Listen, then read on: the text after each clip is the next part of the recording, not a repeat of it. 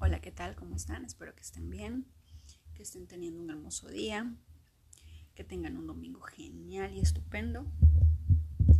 Estaba viendo que tenemos unas preguntas en Spotify en la sección de comentarios. Pamela nos pregunta sobre el código identificador, el código del cumpleaños. Y es cierto, todos tenemos un código identificador, un código por el cual nos identificamos en el universo, lo cual es la fecha de nuestro nacimiento. Pero em, vamos a poner ejemplos, ya que no lo puedo mostrar en pizarra. Vamos a dar ejemplos, por ejemplo, ¿no? Yo soy del año 87, vamos a ponerle así, 9, 10, 1987, ¿verdad? Cuando los números sean del 1 al 9, el 0 que va adelante lo borramos. Porque siempre que ponemos una fecha, siempre ponemos 01, 10, 19, 8, 7, ¿verdad? Pero ese 0 del 1 al 9, es decir, si tu cumpleaños es el 1, 2, 3, 4, 5, 6, 7, 8, 9, vas a borrar el 0 de adelante y solamente vas a considerar el número del 1 al 9. Lo mismo va a pasar con el mes, del 1 al 9, es decir, de enero a septiembre, en vez de decir marzo 03 o septiembre 09, solamente vas a poner el número 9. En el caso de octubre, el 10 se respeta, no se quita ningún cero. Y en los años tampoco se quita ningún cero, solamente en los números del 1 al 9. ¿De acuerdo? Vamos a poner ejemplos.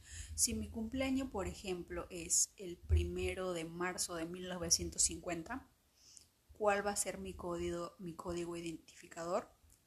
1, 3, 1950, ¿verdad? Porque le quitamos los ceros delante.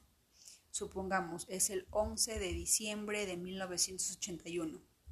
Sería 11, 12, 19, 81 vamos a poner otra fecha. Mm, a ver, 10 de septiembre del 2000. Sería 10. Si es que septiembre sería 10, 9, 2000. Supongamos, si es que esa fuera la fecha, ¿verdad? Vamos a poner otro ejemplo. Mm, a ver, 5 de, 5 de mayo del 90. 5, 5, 19, 90.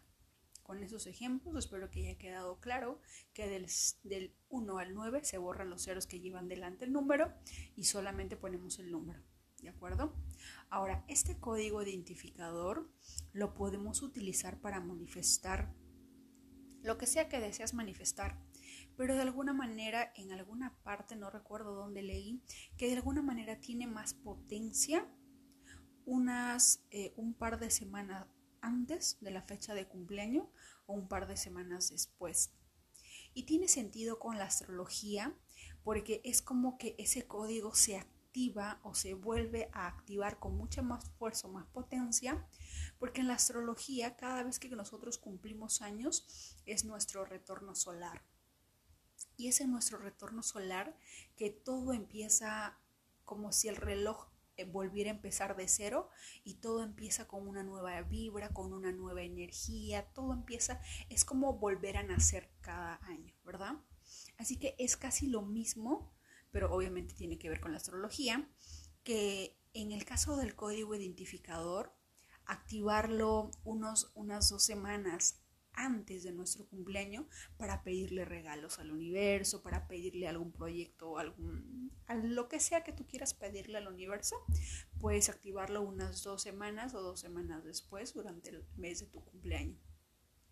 Porque de acuerdo a ello es donde hay más energía. Puedes pedirlo los 365 días del año, pero en ese aspecto como que tiene más potencia, hay más energía porque es el mes de nuestro cumpleaños es un nuevo renacer, es un nuevo, es una nueva energía que empieza nuevamente.